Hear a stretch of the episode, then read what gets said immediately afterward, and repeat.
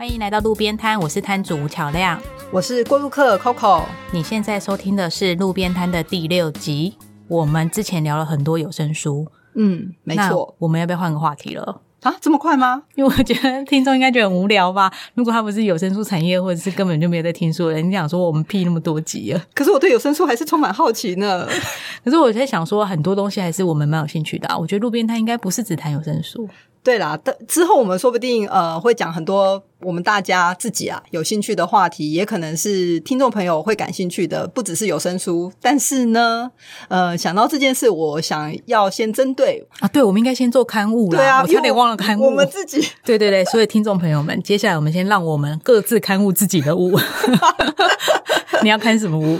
上一集里面有提到日本有声书的发展嘛？那其中有介绍到一个，其实我个人还蛮欣赏的一个日本有声书的平台，叫做 Audio Book。后来我再仔细去看了一下 Audio Book 上面的那个《源氏物语》的那个类别，它的确有那个类别。嗯，可是呢，仔细一看，哦。人家那类别，嗯，真是有文化传统意义呢。什么意思？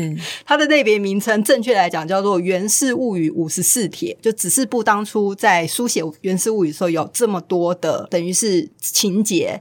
然后呢，它这个《源氏物语五十四帖》呢，其实是日本某一个嗯表演的剧团，嗯、他们就是有说书的方式去念出、嗯、哦，所以其实是同一个剧团同一个本质，只是它分成五十四帖。对，然后但是以现代人的角度去看，有时候就像我们现在去读《红楼梦》，还是会常常很多地方不太理解，或是读不懂。所以呢，这个五十四帖里面不仅是有那个朗诵者去朗诵原文，还会请一个聘请专业的老师做讲解。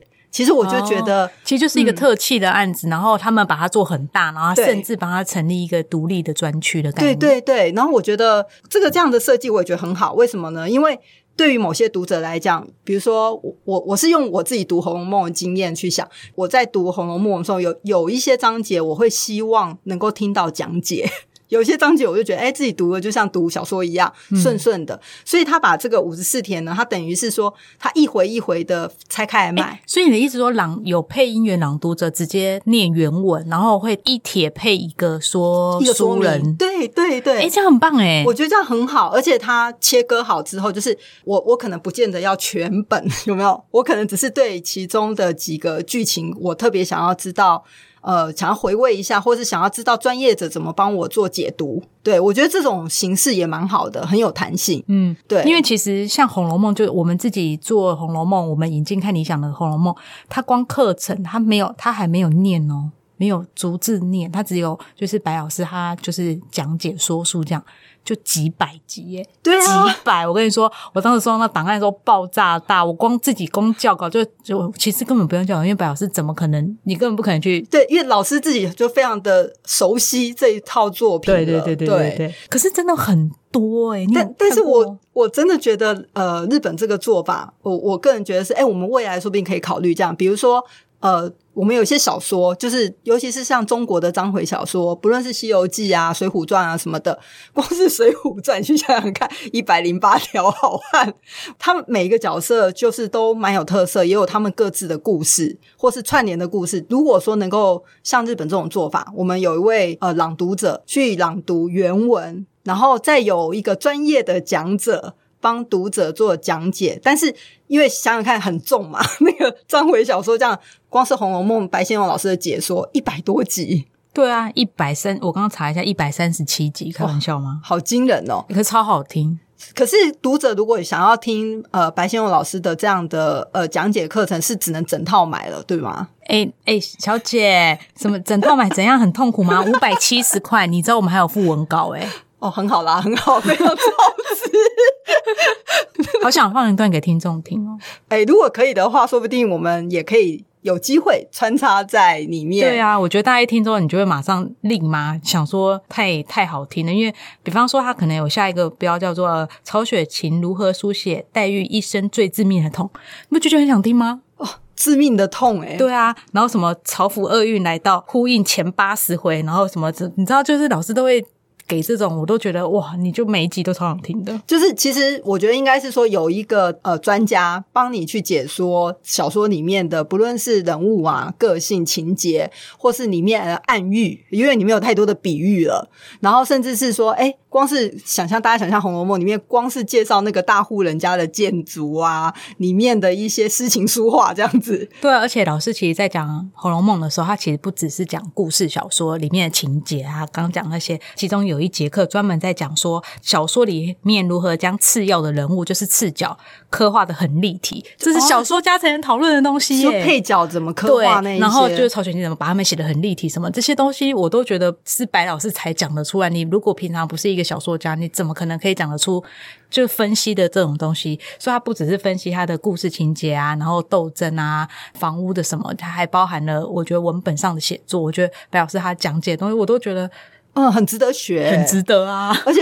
我我相信，可能听的话，应该对于如果你很想要做小说创作的人，对，因为小说创作其实最需要也是最重要，就是你要如何让你创作的角色能够立体，然后有鲜明的个性，甚至是要让读者有记忆点。没错。哎，可是我为什么讲到这个啊？会讲到那个日本的《源氏物语》我们很羡慕。我一直把话题拉回来是怎样？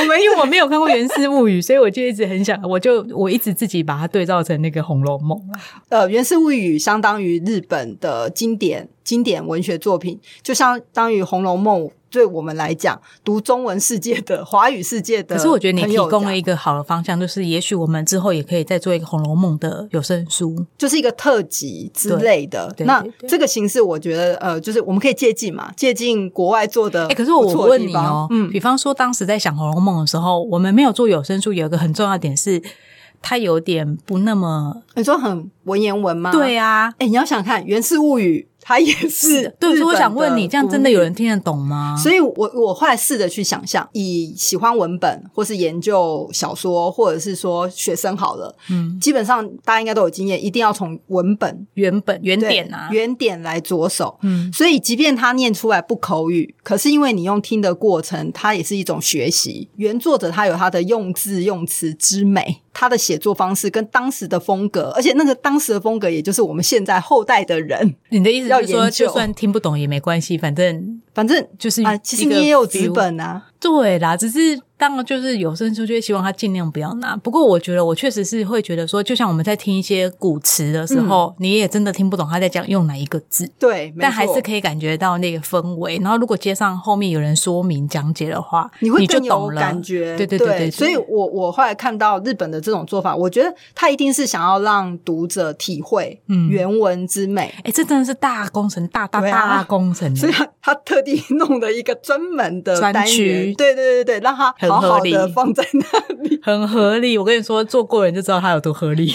那然后我还对日本，因为日本大家应该知道，它的绘本也很发达，嗯，它甚至有个专区叫做用耳朵听的绘本，我觉得它形式很赞哦。之前呢，也有一些企划是跟音乐家合作，那就是也是一个大气化啊，好有卷哦。可是我觉得很很不错耶。对，欸其实现在台湾也蛮多那种，就是给亲子的。嗯，亲子天下这一块就做的很好哎、哦然后就是 App 里面全都是绘本故事型的，然后全都是用听的，而且那时候我看到他们那个绘本还拍了特别为那个请音乐家一起搭配的那个绘本，还拍了一个 PV，然后加上朗读者优美的声音，然后还有那个大提琴家这样子。你说的 BV 是那个 Book Video，PV 它是它呃，日本都称为 PV，是什么啊？其实有我们把它当做就是有点像 BV 的概念，它只是宣传片，它就是一个宣传片。P 是什么 P？这个 PV 呢，它其实是 MV 的另外一种代称。哦，对，MV 应该大家都知道嘛，嗯就是音乐影片嘛，嗯就是 music video。那 PV 是什么呢？是这种宣传用的叫 PV，因为那个 P 的意思就是 promotion。哦，promotion 哦，对，promotion 对，好像的意思好像应该可以马上想到才对。那它完整的 PV 的意思就是 promotional video。嗯嗯，对，所以简称为 PV。可是如果是那种片长比较长的，在日本还是把它称会称呼为 MV，就是 music video。嗯嗯，嗯对。那你到底刊物完了没？你看了十分钟了，小姐。哎，前面都是你在补充《红楼梦》，我没有要讲到《红楼梦》啊。我自己一直聊乱聊这样。我也有要刊物的啊你，要看物什么？我之前不是说啊，之前你好我我真的忘了哪一集，我也不想知道是哪一集了。但总之，就你之前有问过我说为什么做有声书嘛，然后我就有提到说，有个老师说，嗯，耳朵是最敏感的器官。哦，对我有印象，你那时候跟我讲的时候，我说哦，难怪我们要听用听的。对对对，但后来查了一下，我觉得是那个什么中央的中央大学的洪兰老师、洪兰教授说，他的理论是说嗅觉才是哦，才是最敏感呃神经元最多的一个器官。但我也蛮可以想象，因为其其实嗅觉会深深的影响味觉。你你去想想看，我们的舌头其实能够感知的味道是有限的。嗯，然后呃，之前有一本就是五味觉猎人啊，是味觉。你刚刚讲到 味觉猎人，对味觉猎人里面有讲到关于五感这件事，嗯其中还讲到味觉。我们的味觉啊，基本上能够尝能够尝出来的味道是有限的。有有什么呃，酸、甜、苦，还有一个什么咸吗？我不知道啊。嗅觉的话，它可以辅助你的味觉，让你吃的食物滋味更有变化。所以我觉得嗅觉的确很影响很大。比如说，你想想看，你你用想象，假设我今天喝的是一杯呃综合水果汁，嗯，喝的时候是不是有感觉到甘甜而已，就是甜？可是嗅觉因为有水果的香气飘进你的鼻子里，嗯所以你一你一般在形容你在喝啊，我甜美的，了就有点像是那个重感冒比赛的时候，喝什么东西都没没什么那味道都没有味道啊、对，应该说味道变得更平淡。对。然后，但是当你有嗅觉，比如说讲我讲一个臭豆腐好了，的确，我觉得嗅觉会帮助你辅助你味觉的味道。可是不论是哪一个，我们的感官其实对于我们理解这个世界，少一个大家都是不可或缺的啊。知识小补充，哎，我们这一集谢谢 Coco 老师的知识小补充，不客气。可是我刚刚听了一下，我发现我们这一集光是刊物跟知识补充，就聊了十几分，糟糕，怎样？想问简单的问题。如如果说亮亮老师觉得那个亮亮老师嘞，你不是有声书达人吗？我不是，我不要当的达人。因为我那时候一开始我觉得有声书的制作会不会是很简单，就是可能我们之前其实大概聊过制作啊，对，但是我那时候想，我就一直在想一件事：我今天是不是任何一本书，我只要找到一个录一录，然后剪一剪，然后就丢上去了，不就这样吗？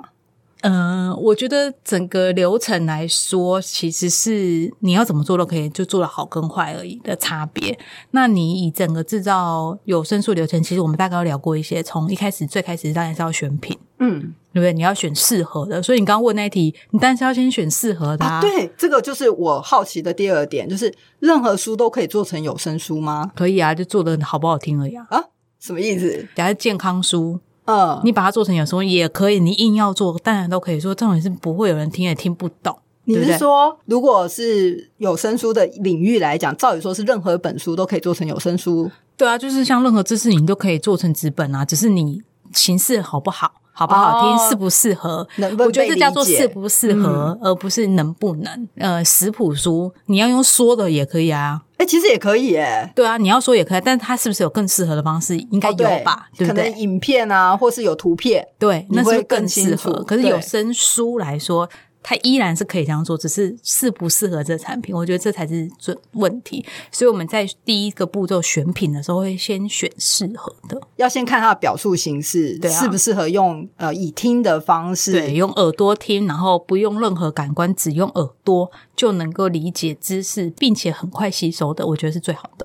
所以这是选品的一个很重要的条件。那对。当你选好了一个作品，接下来呢是接下来就是选声，我们之前有聊过，说到底什么样声音适合啊，然后可能有分配音员啊、舞台剧演员啊，或者是演员，就是戏剧的演员啊，或者是作者各种。选完声音选声的一个标准就是适合这个声说，所以觉得最重要的条件是它口齿清晰，啊，对，有字正腔圆，有字正确。除非他今天是一个大师级，就像我们之前说过，比方说蒋勋老师来讲美学这件事情，你不会在乎蒋勋老师有没有不小心发错音。因为重点不是在听他的那个声音优不优美这件事，对对。对。但是假设今天是一个比较长的小说，你可能一天要撑十五个小时、十八个小时，你就会希望他可能要字正腔圆这样子。因为免得自己的听觉疲惫嘛。对啊，那在嗯。与此同时，就是我们一方面可能在找配音员配合的配音员，在找选声音，可能会选同时去找好几个人试录之外，同时在有声书的编辑就开始把文本稿，就是文书体改成录音体，改成口语化的文字这样子。嗯嗯嗯嗯。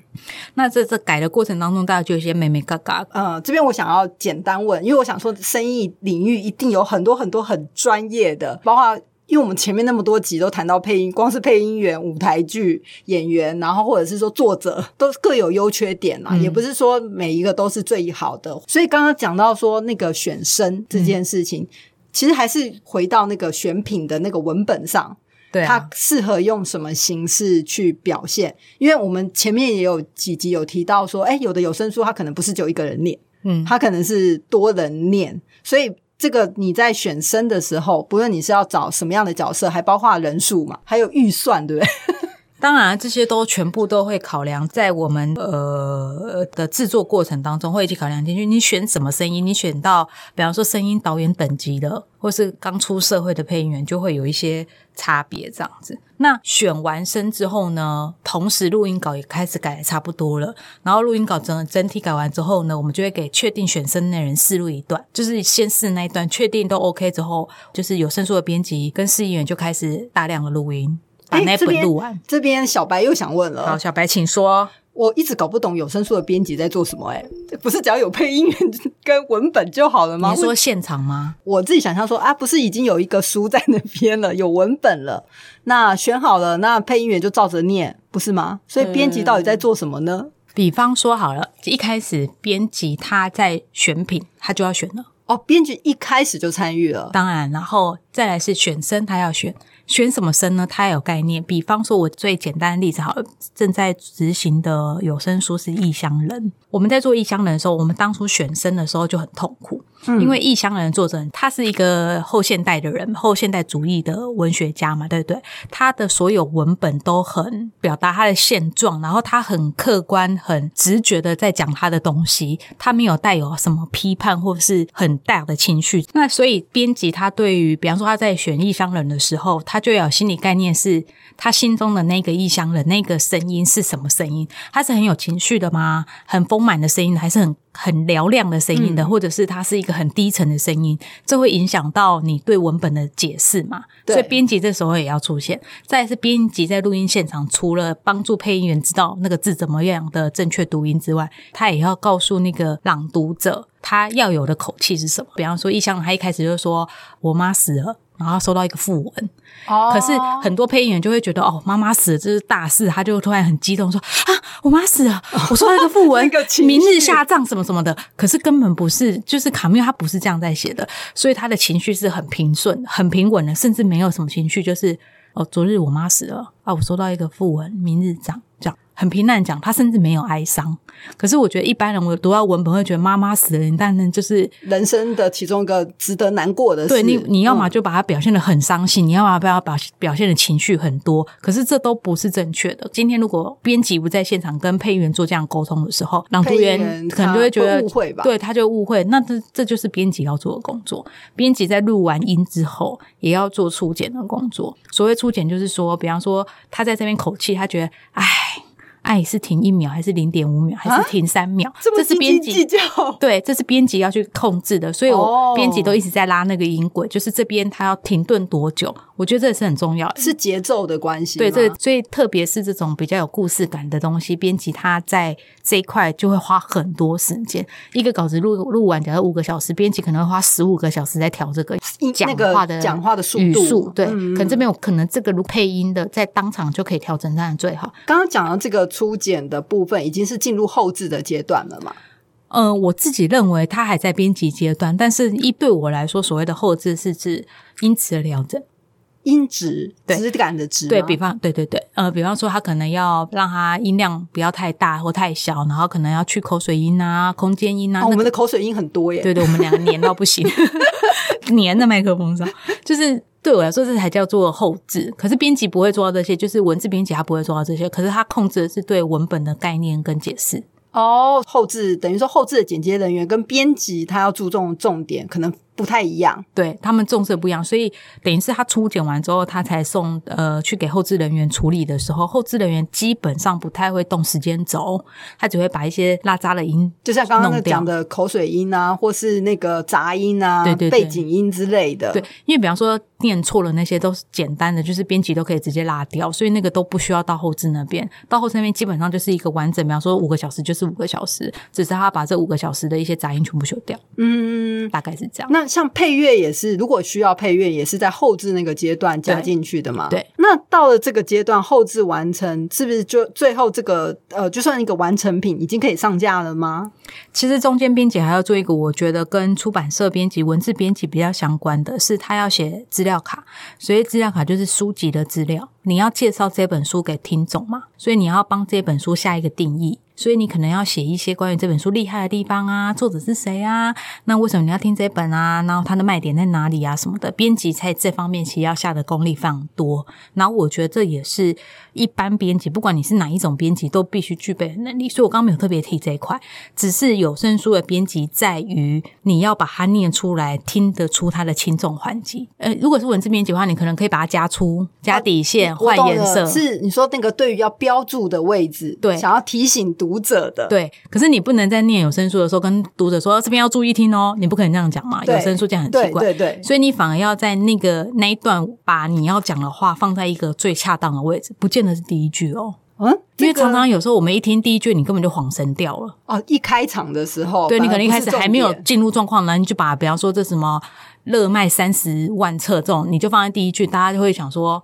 哪一本，就是会有点恍神。所以我觉得这个节奏的调整都是有声书编辑要去做的功课。所以其实应该说，把用眼睛看讯息的那个重点，要转换成用耳朵对去聆听的时候，应该要在哪个节奏点让听众抓到抓对，到，然后你可能也要跟朗读者讨论说，哎，我这边要帮我加重语气。哦去强调，对，可能一般我们叫做画底线嘛，那你可能就叫朗读者，哎，这边帮我念重一点，或者这边故意帮我念慢一点，那这段帮我平平的念过去就好，因为我要凸显是它的最后一句。嗯，你可能就会有这种呃跟配音员的讨论，所以在配音现场，编辑都会一直在就会强调说，哎，这边要加强，那边要给朗读老师的文本也会划重点，这边都要加重，然后或者是呃还会跟老师说，哎，这段的口气要帮我感觉到很急躁。等于这个是跟配音员沟通的过程，就是那个配音者不论他的身份是什么，他还是需要有编辑的协助，比较能够完美诠释出这本有声书的特色。对，当然有一些，比方说声音导演的老师等级的，他们都能够很快的就掌握这些。可是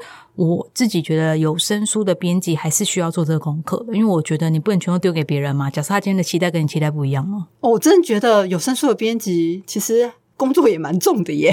对他就是除了要会 Word 之外，还要会很多修 修音软体，然后他也要会就是录音现场，他会用机器那些他都要，就是在工作范围里面，他必须熟悉的。嗯，然后当然就是，当然很重要一点是沟通啦，就是跟工作人员啊、跟配音员或是跟后置，他都需要做沟通。所以等于是这样子算下来，请问一下，嗯嗯嗯，有声书的编辑这样能他一个月能做完一本吗？一定要啊，一个月一本我觉得有点慢了。哇，好严苛哦！不是我跟纸本书有一个差别，是它除非是原生的有声书，就是从来没有出过纸本书或电子书的。如果它已经有底稿在那里的话，我觉得改起来没有那么辛苦。就是出版社的编辑，就是文字编辑，他可能一开始就辛苦过了。哦哦哦，他可能拿到翻译，然后是文字编辑先把它修饰过，修饰过了，可能是文书体。那你从翻译稿改成文书体是一个大工程嘛？没错没错，不是说翻译翻译的不好，而是可能会有一些哦，那个又是另外一个，那是另外一题哈对，总之，先给大家一观念，就是翻译稿变成印出来的文书体是有一大段落差的。那这个是靠文字编辑来处理的，出版社文字编辑。那出版社的文字编辑既然已经有一个底稿，对有声书编辑来说，它改成口语化的过程当中没有那么大的 gap，嗯，所以这个东西比较简单。难的是在于后面的初剪，我刚刚说的那个口气的转折啊，什么什么的。就节奏感啊，对，所以这个挑配音员的过程就相对重要。他要有嗯经验，然后他跟你也理解一样，他甚至是个呃，应该是说用功的配音员，他有先读过这文本。像我之前录《傲慢与偏见》的时候，其中就配音员他是自己先读过，而且还去把一些《傲慢与偏见》的说书啊、解析啊都读过了。哦，就是他知道他这个故事的背后、创作背后啊，对人物个性之类的，对他都知道之后，你跟他讲一下，他大概就懂了。可是当然也有录过配音员，就连文本都没看完，当天才在看，当场就现场才在是看。现场第一次阅读，对，然后就会很不顺。所以我就觉得遇到一个好的配音员是很重要的，就是你可以省去编辑很大的时间。就其实有没有在用心准备这一个读、读的所读的这个文本？对，如果他今天来录之前把，比方说他今天录三个小时，他只把那三个小时看完，其实是不够的。他要把整本都读完，他才知道这个整本到底在讲什么、对你怎么样，你才会知道那个人到底是用什么样的状态活在这个小说里面，或者活在那文本里面。如果你就读那三小时，发现过三个小时他翻转了，我觉得我们现在九成九都遇到很好的配音员，就是他都会先把我们把整整本看完，然后更好的配音员是他会去查书籍的资料，然后他会事事先把他所有疑问丢给编辑，问说他到底是怎么样在看待这件事情呢？他遇到这件事情的时候，他的心情真的是像上面写的那么痛苦吗？为什么？可是他后面又要笑呢？什么的，就会还会跟你做这样的讨论。最好的配音员，他甚至都可以去跟你讨论这些。可是比较烂的就是你知道。那那当天才那个太不用功了，就很不用功，然后你就会想说：“哦，天哪！那我之前先给你，你为什么不先读？那但是我们现在也不能摸摸配音员，这是这是幕后心，酸、啊，这是幕后心酸，就是你只能编辑变得他当场要快点帮他上一堂课，跟他讲说：哦，这个这个作家他其之前写过什么什么什么，他的生命历程是什么什么什么，所以他其实在影射他自己的哪一段论故事什么什么什么，你就要快点帮他恶补这种东西。可是这样遇到这种情况，应该编辑也蛮晒的吧？就是他应该也心里也觉得说，你给我记的我。跟你说，这就编辑回到办公室就会想说，刚刚配音真是来来来来。所以我觉得配音员真的要做好功课，因为名声会臭掉。对，因为我我之前看那个国外美国美国的有声书不是相对于台湾很发达吗？呃，美国的专业有声书的配音员等于也是读书的达人，对，真的很厉害。他们要很会读、欸，我觉得这其实是蛮重要。如果你对文本太不熟，然后或者是坦白说，我觉得听多之后，你真的听得出来那个人他有没有在状态里。对有没有沉浸在这个读呃这个读本里面？对，还是他是一直我自己觉得，你听多之后，你十分钟我就可以知道这本书值不值得我读下去，嗯，听下去了。因为就是一听你就会知道哦，好弹哦，就好分离哦，就是他们有那个状态。可是有些一听你就会觉得哇，好好听哦，然后停不下来耶。就就是会跟着那个配音的配音的朗读声音，你就会进入对进入那个书本的我觉得他状况我也很难去讲说为什么，可是一听你就知道有没有心。啊。我觉得这骗不了人啊骗。不了人，就像我们自己录 podcast，我们有没有心？我觉得每一集都非常明显。摊主是不是时间到了、啊？诶，那我们有声书这边是应该算是告一个段落了吧？对啊，那我们下一集聊别的好了，不然我觉得再有声书下去，大家应该我怕大家转台了。好吧，那我们就下次再跟大家换个话题聊聊看。好啊，那今天路边摊先到这边喽，大家拜拜。拜拜。